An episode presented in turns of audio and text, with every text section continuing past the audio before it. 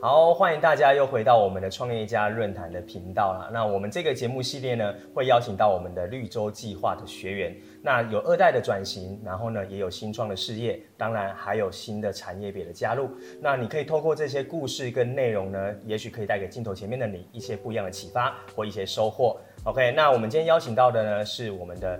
啊、呃，第四代的传人，对，你可能会说二三代好像呃就很辛苦了哦。我们已经邀请到的是第四代，不得了。所以呢，我们用掌声来欢迎我们的呃新宇耶，Hello 新宇，Hello，大家好，我是新宇。OK，那你要不要跟大家简单介绍一下，说你的啊、呃、你是做什么样的行业，然后你们现在大概是什么样的状况呢？在家里面是经营制茶产业，那我本身是第四代，所以我们家其实是在那个制茶的历史上面是有呃六十年的一个。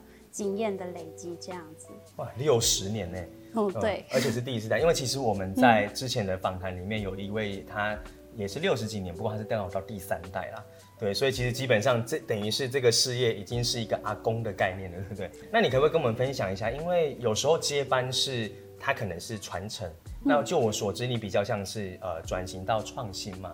那你可不可以跟大家分享你现现在在做的这个转型品牌也好，或你的方向大概是什么样子？其实，在我们的一个传统的制茶形态里面，就是很常会遇到的，就是说，呃，我们 B 端的客户也有做，或 C 端的客户也有做，但是这个对于一个品牌或者是在定位上的一个发展，它并不是非常的一个明确。跟家人经过讨论之后呢，那我们是决定最后是以做品牌。也就是服务 C 端的客户为主，这样子。那像茶，如果要往往 C 端的话，你会有什么样呃不一样的规划，或者是说你们会主轴会怎么去安排呢？以我们家来说的话，我们的红茶的制程的技术是很不错的，所以我在跟就是。家人经过讨论之后呢，那我们的未来的一个品牌的发展方向是会以呃台湾的红茶为主轴，然后来下去做一个品牌的一个延伸。那我希望这个品牌它可以更多元的跟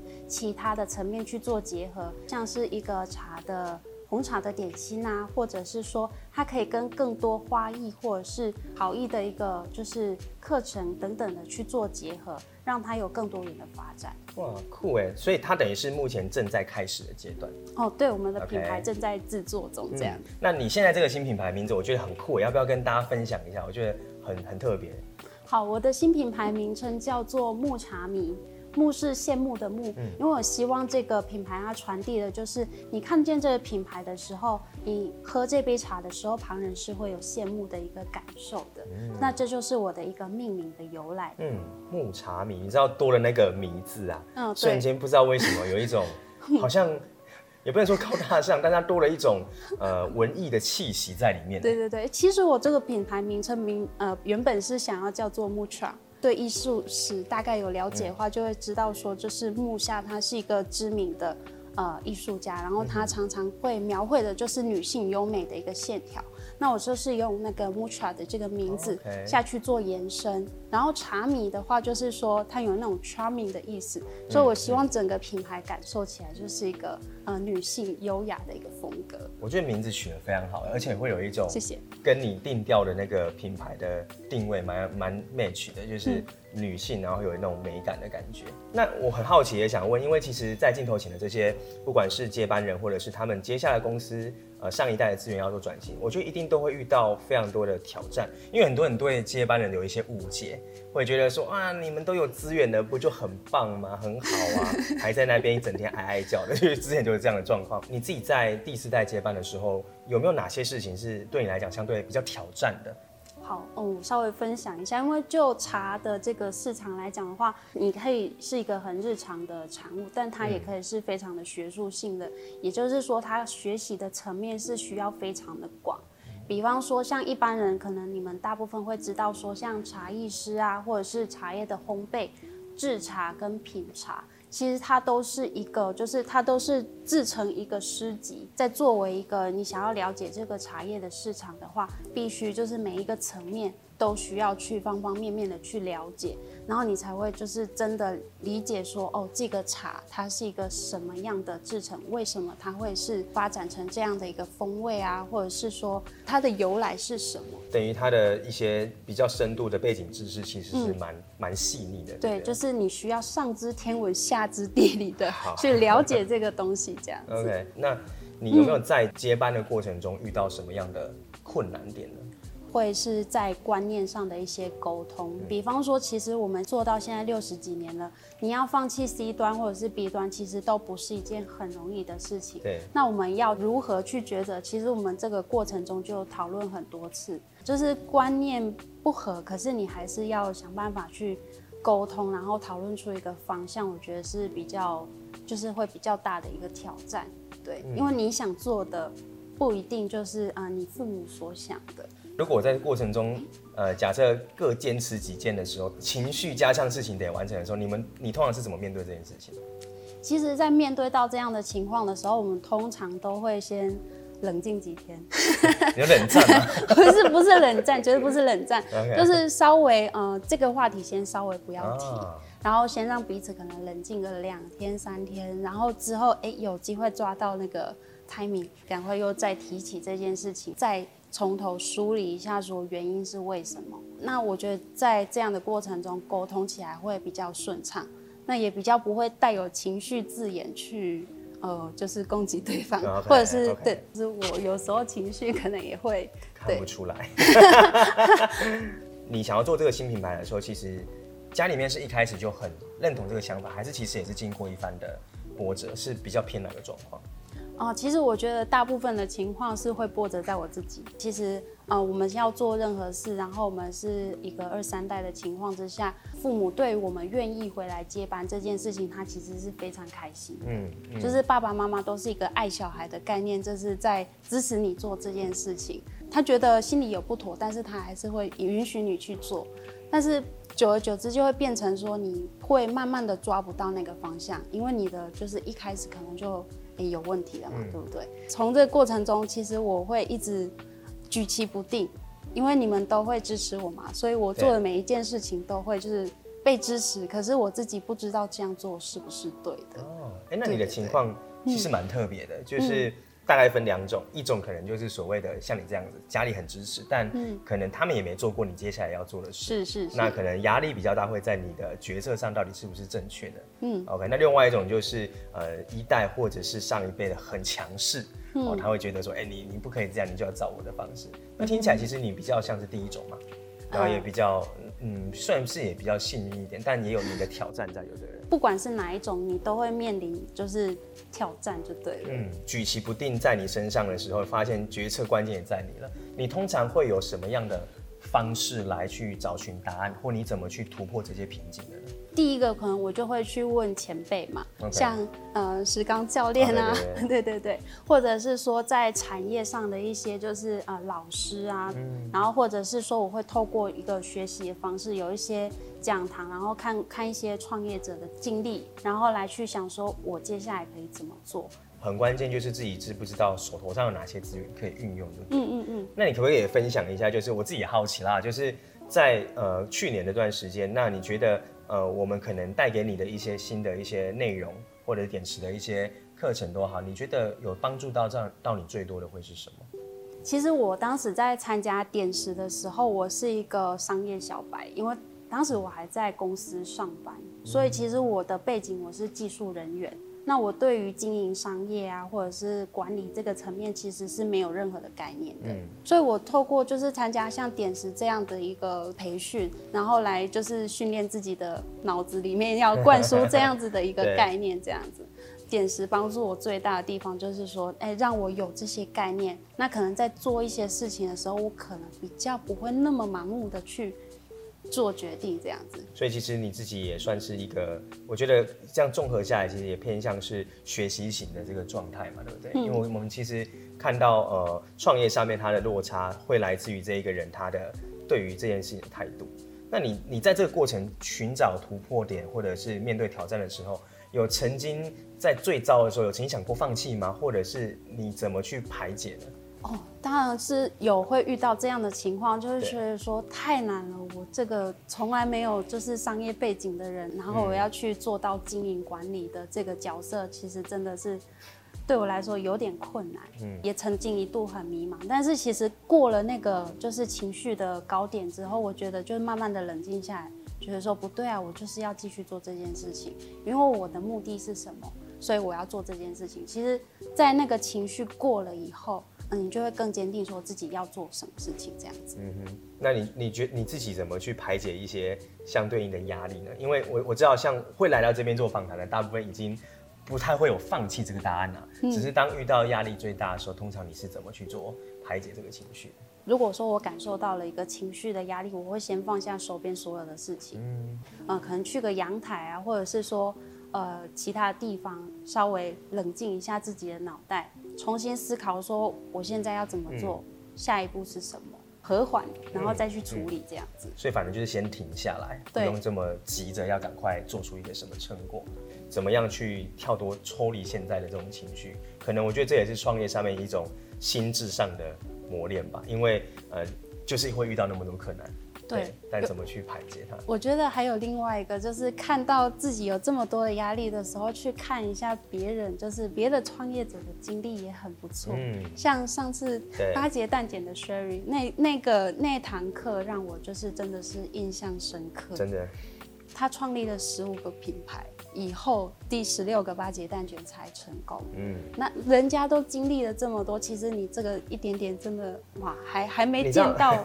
你知道 这个 这个都是我们每次在聊聊创业遇到，就是说我当我很惨的时候，找到一个比你好像更猛烈的，你瞬间就觉得哦，那我放心了。对，对，当时有聊到这个感觉，我就觉得哎。欸那我还可以再继续努力一下，这样、嗯、就会被鼓励到，就对了。嗯，对，会被鼓励到。所以其实创业者们常常都是有一种呃自愈的能力，就对了，要找到自己自愈的能力。啊、OK，像你本来也是在就是技术类工作者嘛，那你觉得接下接班要开始创立这个品牌以后，对你的生活上有什么样的改变呢？我觉得最大的改变就是我无时无刻都在想我品牌的事情，这是我接下来未来的规划，这是我最大的一个改变。嗯，因为你以前在上班的时候，其实你会想的就是说啊，我明天的工作我要什么时候要处理完，什么时候这个案件要交给客户，其实满脑子都会是他人的东西。嗯，但是一旦是你自己是创业者的时候，呃，其实你满脑子想的都会是自己的事情，然后你要如何去精进自己啊，或者是自己品牌相关的事情，对，思考。好的东西跟自己比较多啦。你现在讲到一个蛮好玩的问题，就是人家讲说，哎、欸，那创业者好像比较自由哦，可是其实某种程度，你刚才这样讲，我很有感觉，就是 反正无时无刻都在想着自己的事业的，对，就不会有说放假就放假哦，不会，对，所以可能放假，例如说跟家人相处或跟啊另一半相处，你还是得要去。在意那个你的事业上的事情，对不对？你就算在那个放松的过程，你已经想说今天我就是要放松，对。可是放松放松到后面，你还是觉得不行，我觉得我还是要做某一件事情 这样子。okay, 分享给镜头前面的伙伴，就是你既然真的打算要创业的话，其实很多人，如果你的创业是为了能够呃更自由哦，那我会先说，我们其实前面。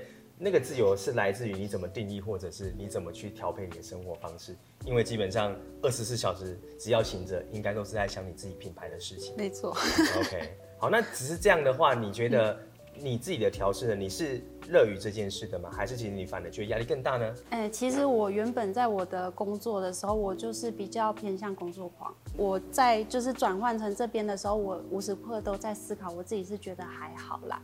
那如果说你有过度思考，就是造成宕机的时候啊，我就会就是像刚刚讲的，我就会停下来去做其他的事情。嗯、我可能就会开始看一些小动物的影片啊，或者是说比较轻松的书籍这样子。为自己而努力，反而是甘之如饴，然后听起来是这样。那回到这个呃二三代接班的话，假设说今天呃有一个呃可能他刚出社会，或者是他正准备要接班的，如果是你要对他说一些鼓励的话，或者是给他一些建议的话，不管是心态啦还是做法，你会怎么跟他说呢？我觉得对于一个要创业或者是二三代接班的人，我觉得首要最不能放弃。要持续进行的一件事情就是学习。嗯，学习这件事情其实对于不管是就是哪个产业来讲，它都是很重要的，因为你会从这个过程中去获得一些新的知识或者是新的力量。你就会知道说下一步可以怎么做。然后再来就是说，你需要去呃，像刚刚一样，就是我有提到说，在自己在产业上的定位，你想要成为一个什么样的人，嗯，那你就必须从这个你想要成为什么样的人，然后开始回推说，我要做什么样的事情才可以成为这样子的一个人。这个过程是会呃帮助到就是自己，或者是说呃他人也是会有所成长的。嗯，所以其实就是不能放放掉学习。然后一定得想清楚，就是我接下来这个事业，或我要开始这个事业，到底是为了成为一个什么样的人？嗯，这个其实就回到你的核心价值到底为何而做。OK，那因为新宇像你本身在台中嘛，对不对？那北部跟中南部的一些创业期资源有一些差异。那我知道你也常常会去学习或找一些资源。那你自己怎么看待？就是呃，不管是创业资源啊，还是学习资源的落差，你怎么看待这件事情？我觉得就课程啊，还有任何学习的资源来讲的话，就是中南部的资源确实是比较少的。嗯，对，就就就我自己很很常会去台北啊，或者是哪里，然后去上一些课程。那我觉得相对来讲，中南部资源真的是比较薄弱，然后就会造成一个我我自己认知上，我感受上有这个落差，就是呃北部的创业者是强的跟鬼一样。那你自己又觉得说，好，北部它可能相对听起来它比较强势有资源，嗯，那你觉得中南部的话，假设呃，我们要能够去发展起来的话，你觉得中南部的创业者也有什么样的优势呢？你自己怎么看？哎、欸，其实我觉得像点石这样子一个系统啊，哇就很很棒。对，对，没有，我是真心的觉得很棒，因为你们有持续的去办一些就是分享会啊，这些讲座，嗯、我觉得这些内容真的对于一个创作人，或者是说一个就是创业家或二代三代都是非常重要的。相信不管是任何一个二三代，你只要点进去看一场，你就会明白说，就是呃，我我的感受是什么。所以我觉得真的很感谢说，就是点石有这样的机会，然后就是继续的去举办这样子一个活动。其实中南部也开始慢慢有很多的创业者要要接班，年纪也开始长大了。那我觉得刚好我们能去连接到这件事，去帮助到更多创业者，也是我们期待的地方。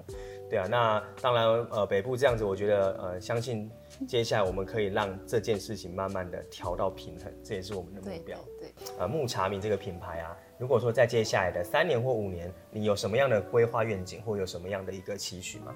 目前我是对于更多是在自己在产业上的定位有更多更清楚的一个方向。嗯、那我希望说，就是借由我自己的一个呃，我自己成长以后，我我到达某一个高度，我可以去帮助他人。那我想要成为在这个产业上是有影响力的人，所以我回来要做这件事情这样子。那在我的品牌的话，我也是保持着同样的立场。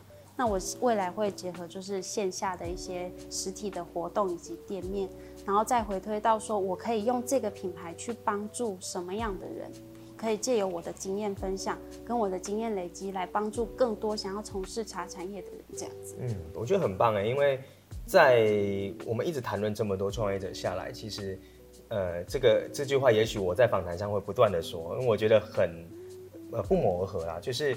做一个创业，他已经不是单纯为了我自己，他可能接下来会为的是你，可能你的公司的伙伴，甚至是你的员工，甚至你的客户，你的客户跟你的厂商。那最后你刚才讲那个关键是，而且你是期待在这个产业它是有永续性的，例如说未来想要做这件事情的人，会因为你的品牌可以去协助到这些人。我觉得把事业能够经营好的人都有这样的一个。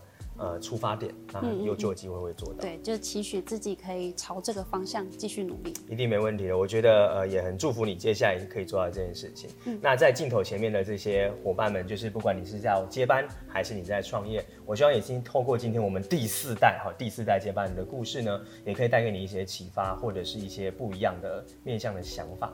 哦，那如果你今天才刚开始，可以看看他，他已经到第四代。我相信这个沟通的层次上面，甚至还有就是亲戚关系的这一段，其实它有很多的层面要考量，也可以带给你一些力量。那如果说你对于二代接班或者是在创业上有任何的想法或问题，也欢迎在影片的底下做留言跟我们互动。好，那如果有一些问题的话，我也可以请新宇在这边，也许也可以跟大家做一些交流，好不好？那呃，今天非常开心可以邀请你来。那有任何想要再了解更多，也可以去看我们这个系列其他的影片哦。